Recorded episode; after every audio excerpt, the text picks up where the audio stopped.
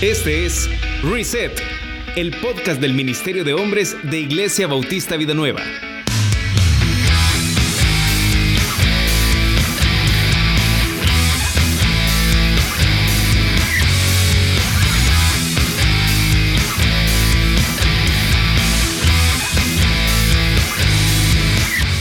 Hola hermanos, soy Eduardo Gaitán. Eduardo Gaitán. Eduardo Gaitán. Soy Eduardo García. Era la emoción de empezar. Que quede así, no lo cortemos. Este volado tiene que salir genuino, hemos dicho. Soy Eduardo García, estamos contentos con David Aguilar y otros ahí cómplices que nos van a estar ayudando en la cabina. Yo los invito a que vayan al primer episodio, que en realidad es el 00. Antes de este ya existía uno. Eh, fue algo que hicimos la semana pasada para probar. Así que los invitamos a que vayan y que lo escuchen. Eh, antes de decir de qué se trata esto, quiero darle chance ahí a David que pueda eh, presentarse y espero que le vaya mejor que a mí. ¿Qué tal? ¿Qué tal? ¿Cómo estamos? Aquí David Aguilar en el micrófono, acompañando pues a Eduardo en este esfuerzo de crecer los unos con los otros, de poder lograr. No sé si crecer, no sé si crecer. espiritualmente, ah, espiritualmente, bueno, Fanti. Especificar. Mm, mejor no hablemos de crecimiento lateral, ¿oíste? Ah, no, porque los dos salimos perdiendo. Pues sí, por eso. ok. Eh, bueno, básicamente lo que queremos hacer en esta ocasión es comenzar a tocar algunas temáticas que yo creo que son muy importantes, pero sobre todo resetear algunos conceptos que hemos tenido muy malos hablando de masculinidad en nuestros días. Yo creo que vale la pena verlos a la luz de la Biblia, ¿no te parece? Sí, justamente eso se va a tratar. Este es el podcast del Ministerio de Hombres de nuestra iglesia y queremos que sea una herramienta que nos sirva para crecer, como dijo David, pero específicamente queremos que sea la herramienta que vamos a estar utilizando en nuestros grupos pequeños. Uh -huh. eh, la idea luego te la van a hacer llegar tus, tus líderes, eh, cómo vamos a trabajar, de qué manera va a funcionar, cómo van a ser las reuniones, con quiénes estás, cómo se van a reunir, cuándo se van a reunir y demás. Pero lo que tenés que saber ahorita es que esta es la herramienta de enseñanza que vamos a utilizar para nuestros grupos pequeños. Y se llama Reset, o si lo querés leer en español es Reset, porque como ya dijo David, la idea es resetear algunas ideas que tenemos como hombres, que hemos adquirido por nuestra cultura o nuestra crianza, que quizás a veces creemos que están bien, pero en realidad a la luz de la Biblia nos podemos dar cuenta que están mal. Eh, haciendo referencia al episodio 00, el piloto, la idea que ahí tratamos de resetear era esto que a veces creemos que como hombres no necesitamos ayuda. Platicamos un poquito sobre eso. Hacete ahí un resumen de eso en menos de un minuto, David. Ah, eso va a estar difícil, pero no hay tal cosa como el hombre que se hace a sí mismo. Lo vimos claramente en un proceso intencional de Jesús, a donde él llevó a sus discípulos en diferentes landmarks, en diferentes mojones para lograr desarrollarles con, la, misión que les iba a dejar más adelante. No hay tal cosa como el hombre que se hace a sí mismo. Bien o mal, somos el resultado de nuestras experiencias y de lo que otros hayan invertido en nosotros, intencional o sin intención. Entonces al final eh, somos el resumen de lo que hemos, nos ha tocado vivir, digámoslo así, y de cómo otros se han interesado en hacernos crecer o no. Ok, gracias. Yo veo que ahí se pone nervioso porque le cuesta siempre hablar. Eh, te cuesta resumir a veces un poquito, ahí te, te pongo a prueba. Claro, eso. por eso te dije que va a estar difícil. Pero gracias, esa es la idea. Y ahora queremos resetear eh, la siguiente idea que es esta, y ahí va, es eh, yo nunca voy a cambiar. No sé si alguna vez ustedes lo han pensado o lo han dicho en voz alta. ¿Vos lo has pensado, Fanti? Sí, claro que sí. Y, y, eso es lo que hoy es más recurrente en las personas. Yo uh -huh. no acepto porque no, no he cambiado. Esa es la. O no me acerco a Dios porque no he cambiado algunas cosas y tengo que llegar pulcro y santo, como decimos algunos. Uh -huh. Sí, de hecho, de otra manera también está el así soy yo. Uh -huh. Que este ah, es más, todavía es un paso más allá, ¿verdad? No es solamente no puedo cambiar, es no quiero cambiar. Sí. Sí, yo creo que son dos maneras de verlo. Es no, no, yo nunca voy a cambiar porque yo no puedo cambiar. Uh -huh. Yo creo que no puedo cambiar o yo nunca voy a cambiar porque yo creo que yo no necesito cambiar, ¿verdad? Sí.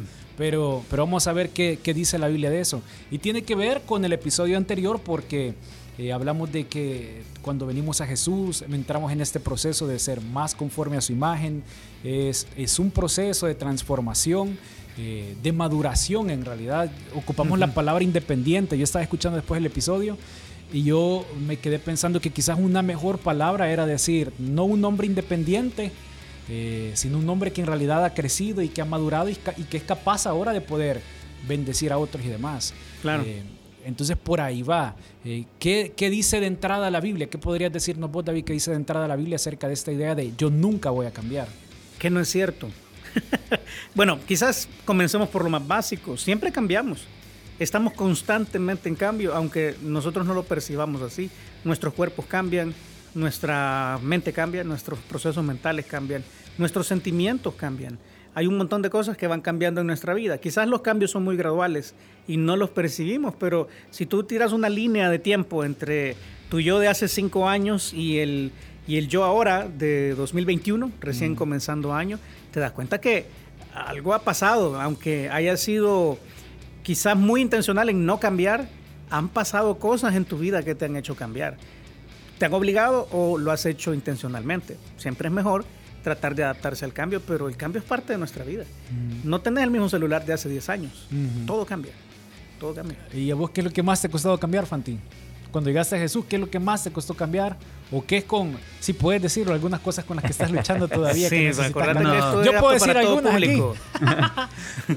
bueno, quizás eh, por el medio en que me moví, yo creo que David va a entender. La mentira me costó cambiarla. Mm. el ser vendedor te vuelve mentiroso, aunque, aunque algún hermano esté escuchando y diga, no, es mentira, no, sí es cierto.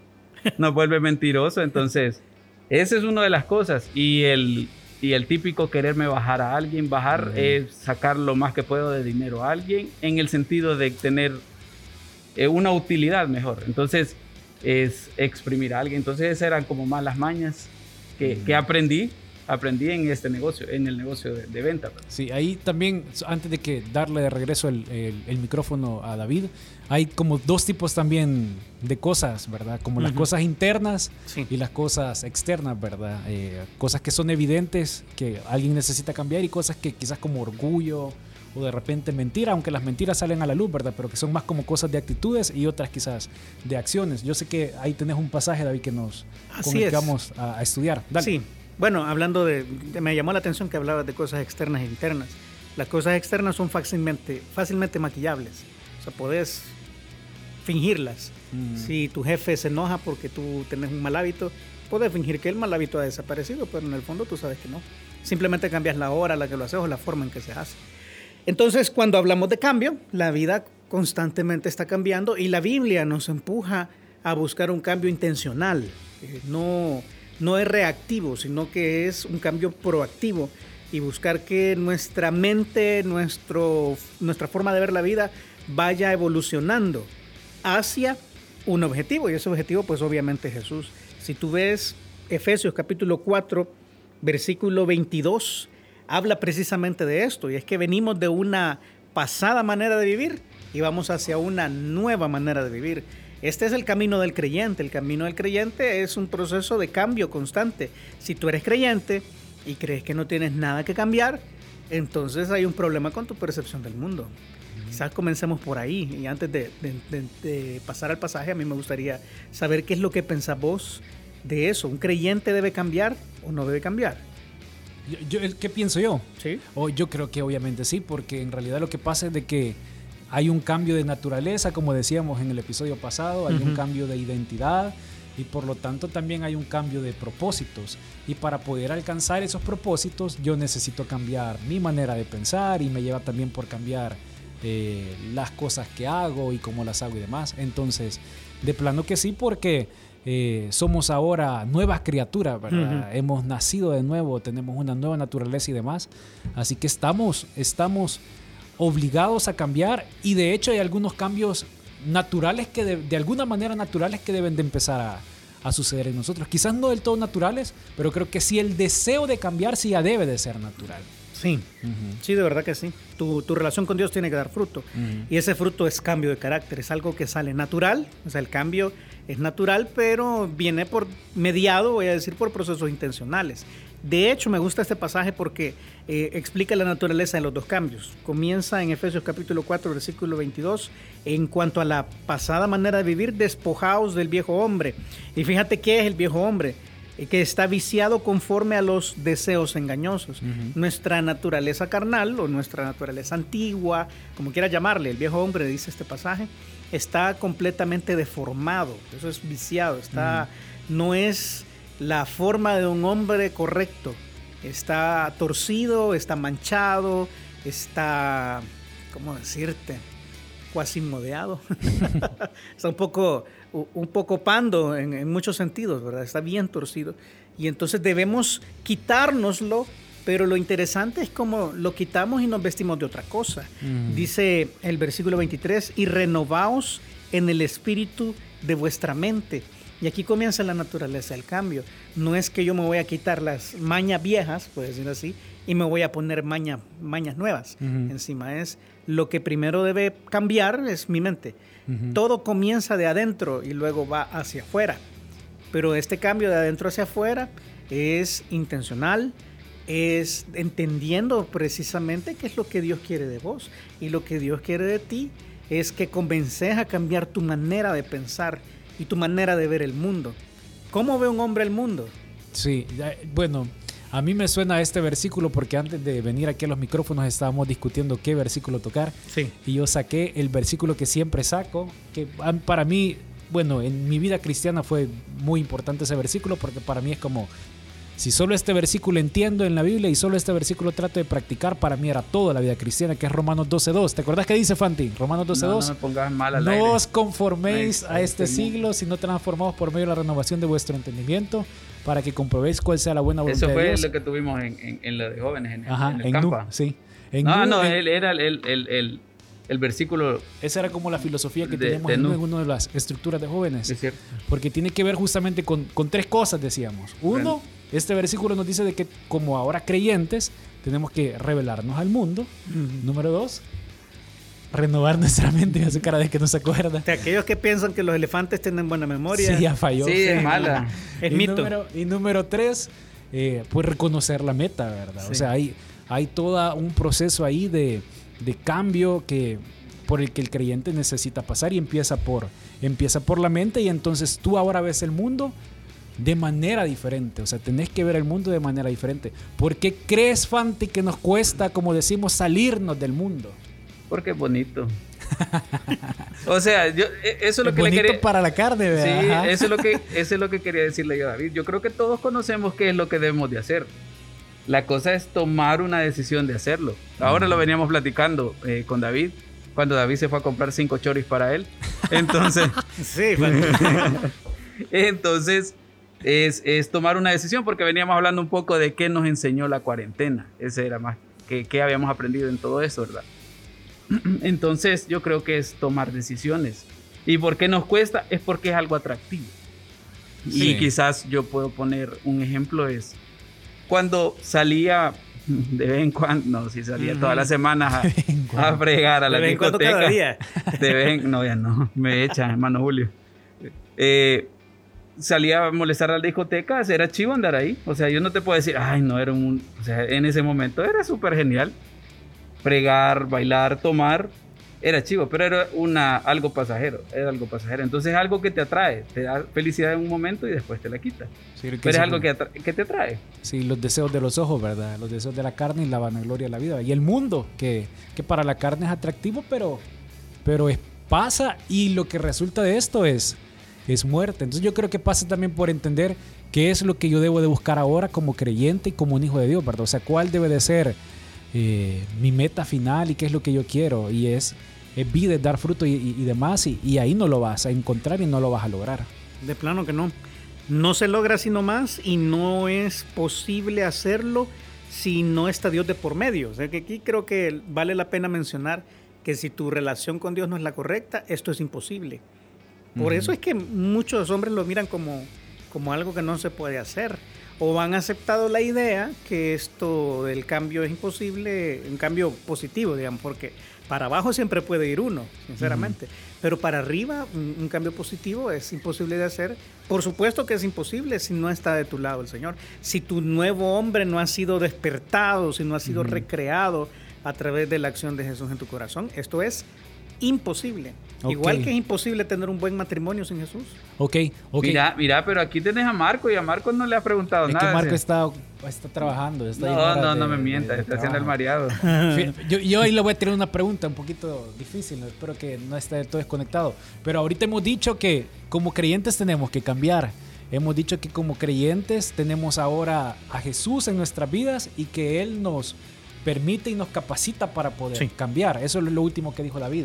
Pero de manera práctica, de manera práctica el versículo dice que tenemos que hacer algo también. Pero de manera práctica como creyentes, ¿qué tenemos que hacer para poder cambiar? Yo tengo que cambiar, tengo a Jesús ahora que me capacita para poder cambiar, pero ¿qué tengo que hacer para poder cambiar? Uy, son puras decisiones. Yo creo que, mira, la, la Biblia está llena de ejemplos de gente que sabía que tenía que cambiar y no lo hizo. A mí me impactan mucho los, ejemplos del, del, Antiguo Testamento, de muchos que estaban llenos de buenas resoluciones y se quedaron mm. con eso en la mente. Pero ese paso, ese clic del paso de la resolución en la mente, la, la, el conocimiento teórico, voy a decir, de, del cambio que debo hacer, al, al, paso práctico, es el que a todos los hombres nos cuesta, creo yo. Es, es, es, nuestro mayor, nuestro mayor, nuestra mayor eh, trampa, la que nosotros mismos nos hacemos trampa. Pero es puras decisiones, o sea, es tenerla claro y moverse. Yo, yo creo que, que eh, podemos, y yo creo que hacerlo es una de las cosas que podemos tomar eh, ventaja de, de, nuestra naturaleza de hombres, que es este, estos arrestos, y esta, esta osadía de, de moverse y hacer algo.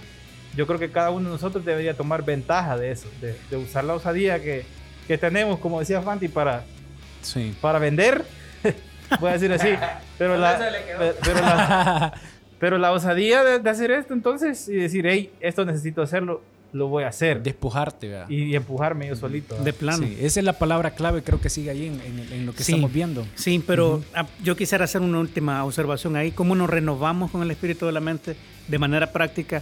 Es cambiando la forma en la que vemos el mundo pongámonos los ojos de Dios. A mí me llama mucho la atención que Dios miraba en algunas personas algo que ellas eran incapaces de ver, su potencial.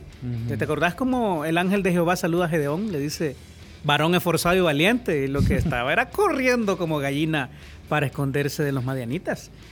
Gedeón no lo miraba, que es este saludo, ¿verdad? Para mí es algo increíble.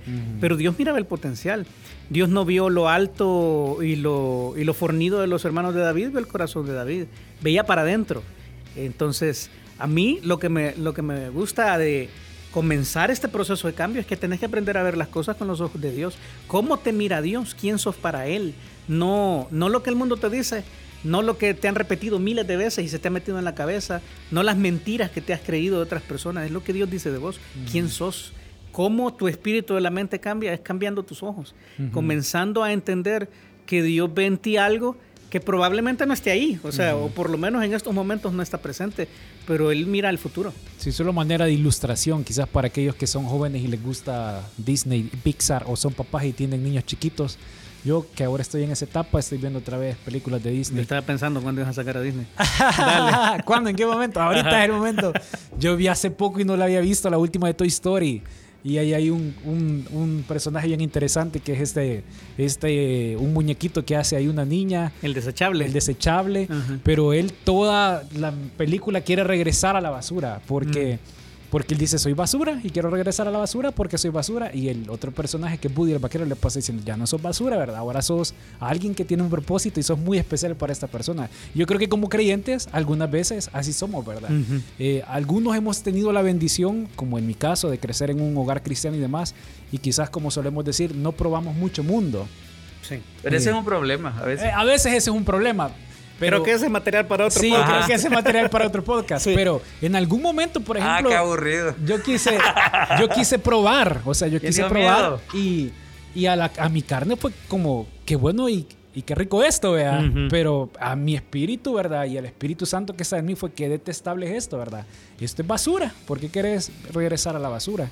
Y creo que pasa por la parte de de entender nuestra identidad y, la renovación de mente y demás. Pero yo quisiera que, que viéramos la parte de despojarse también. Dice, bueno, ya, ya vimos la parte, dice que nos despojemos del viejo hombre que está viciado conforme a los deseos engañosos. Renovamos nuestra mente y el siguiente paso es vestirnos del nuevo hombre, creado según Dios. Otra vez, eh, aquí no importa mi opinión, no importa la opinión del mundo, importa la opinión de Dios. Que el diseño de este nuevo hombre es de Dios, en la justicia y la santidad y santidad de la verdad. O sea, hay tres elementos aquí que son claramente distinguibles. Número uno es vestirse es un proceso intencional. Yo debo hacer un esfuerzo para tomar esto que Dios me dice que debo hacer o lo que Dios mira de mí y ponérmelo. Pero finalmente la santidad o la forma en que yo me aparto, al igual que en el capítulo 00 lo hablamos, es a través de la verdad. La práctica de la palabra de Dios en tu vida se vuelve clave. Sin esto, tampoco es posible vestirse de esta nueva criatura que Dios ha hecho. Y es intencional y es bien chivo el, cuadro este porque el vestirte es algo voluntario, intencional, pero es cotidiano también. O sea, es algo que tienes que hacer todos los días, todos los días. O sea, es como decía Marco, es una decisión que tenés que tomar todos los días y son acciones eh, que tenés que dar, hacer, tomar todos los días. Claro, son disciplinas. En, otras, en otras en otros momentos se les llama disciplinas porque no son bonitas al principio. Es como aprender a lavarte los dientes. Yo no sé si te acordás la primera vez que probaste la pasta de adultos feo, no es, chiloso, dice. Yo, yo, sí me acuerdo. Eh, yo sí me acuerdo porque a mí me gustaba la pasta de niños que tiene sabor a chicle y toda esa onda. Pero cuando. Su tamaño, y todavía sigue. Dije, me gustaba. De esa le compra Maritza. Eh, pero cuando probás eso que te quema la boca y vos decís, ¿para qué estoy haciendo esto? Mm. Pero en el fondo. Pero el tequila bien se lo echaba, hermano. Y también le quemaba la boca. Todavía, qué bárbaro. No, hombre, pero lo que quiero decirte es que el, el proceso de formarte una disciplina que luego termina en un hábito no es agradable, es obligado al principio, es algo que va a costar, pero una vez el hábito está formado, lo haces sin pensar. Ahora hace falta lavarse los dientes sobre todo a uno que estoy viendo ahí atrás de la consola. Hace falta lavarse los dientes. Bueno, yo creo que ese tema de las disciplinas, quizás ese podría ser el, el tercer Puede tema ser. El, para el siguiente episodio. Eh, yo creo que eso es algo que necesitamos un montón, eh, que nos cuesta, nadie viene, como acabas de decir, nadie viene aprendido, ¿verdad? Nadie nace aprendido. Y es por eso también, otra vez, regresando al, al 0-0, necesitamos a alguien que, nos, que se ponga a la par de nosotros y nos ayude a vestirnos, ¿verdad? Otra vez, como si tenés un hijo, lo sabes muy bien, es, eh, llega un momento en el que tenés que dejar de ponerle la camisa y el pantalón y él solito tiene que empezar a aprender a, ponerse la camisa, bajarse el pantalón y demás. Dale, Fanti. Mira, eh, pero cuando decís que tenés que tener a alguien es de tener cuidado también, porque el tener a alguien no significa alguien que solo con sus propias experiencias te va a ayudar. Ese es uno de los problemas que tenemos. Sí, pero, que no abren la Biblia. De acuerdo. Eso lo hablamos en el 00, pero como te dormiste en ese pedazo. Estaba jugando Tetris, sí. No, pero por si alguien lo vuelve a oír. Pena, vale la pena. No, y de hecho ahí es donde iba. Ahí es donde iba. Ah, muy buena. Después de la chicada, como... Ya no, le, ya no lo voy a grabar. Te iba a decir que Fanti tiene razón, porque la pregunta es con quién estamos. O sea, quién es el que nos ayuda. Y otra vez, linkeando dos pasajes, porque termina que tenemos que hacerlo en la santidad de la verdad. ¿Quién es el que nos guía la verdad? Juan capítulo 14 es el Espíritu Santo, la unción que tenemos de Él. O sea, tenemos un compañero con nosotros que no nos va a fallar un compañero que nos va a empoderar para hacer este cambio y un compañero que nos va a guiar a toda la verdad. Y el viaje hacia la verdad también incluye que encontremos algunas personas en el camino que están en búsqueda de la verdad, nuestros hermanos en Cristo, nuestros mentores, aquellos que quieren invertir en nosotros, son parte de un proceso que Dios va guiando. Y, pero el principal, diría yo, acompañante que tenés en el asiento del copiloto, porque las decisiones grandes las debes tomar tú, pero el que nos ayuda siempre es el Espíritu Santo, que está dentro tuyo si tenés a Cristo. Otra vez, vamos a, regresar al mismo punto. Si Cristo no está contigo, si el Espíritu Santo no te habita, este cambio es imposible. Pero si Él está ahí, no está solo. Eso es lo bueno. Eh, porque es cierto, todos podemos cambiar, pero el cambio no pasa así, o no te cae del cielo. Es un proceso difícil de lograr, pero se logra si vas con la persona adecuada. Esa persona es, número uno, el Espíritu Santo. Y número dos, un grupo de creyentes en Jesús que están siguiendo a Cristo. Eh, de eso se trata. Yo, Si yo puedo resumir esto, podría decírtelo así, tan claramente. ¿El hombre puede cambiar? Claro que sí, con la ayuda de Dios y con la ayuda de otros hombres que estén enfocados. Cosa diferente es si te juntas con las personas desenfocadas que no son. De, ahí de acuerdo. Estamos en problemas. De acuerdo. ¿Cuánto tiempo llevamos, Fanti?